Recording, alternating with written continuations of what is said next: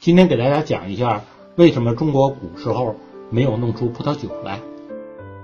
酿酒用的葡萄和我们平常吃的甜葡萄呢是完全两回事儿。嗯，我们吃的葡萄呢叫鲜食葡萄，酿酒用的葡萄呢没有什么甜味儿，皮儿很厚，没法吃。那中国呢，大部分引种鲜食葡萄呢是在十九世纪末了，而鲜食葡萄呢，从西汉开始呢就从新疆传入了我国。但是呢，这个鲜食葡萄呢是不能做酒的，因为甜葡萄呢它含糖过多，啊，酿酒的过程呢是糖分转化为酒精的过程，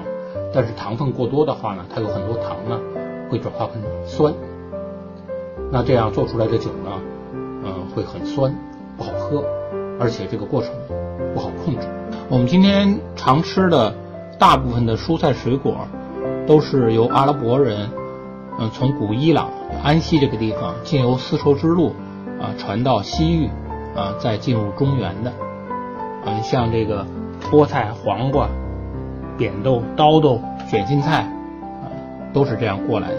像茄子和白糖是从茶马古道啊从印度传过来的。苹果、梨、杏儿啊，食用葡萄也是从西域传入。像古时候中国人呢，呃，这食物呢比现在要简单的多。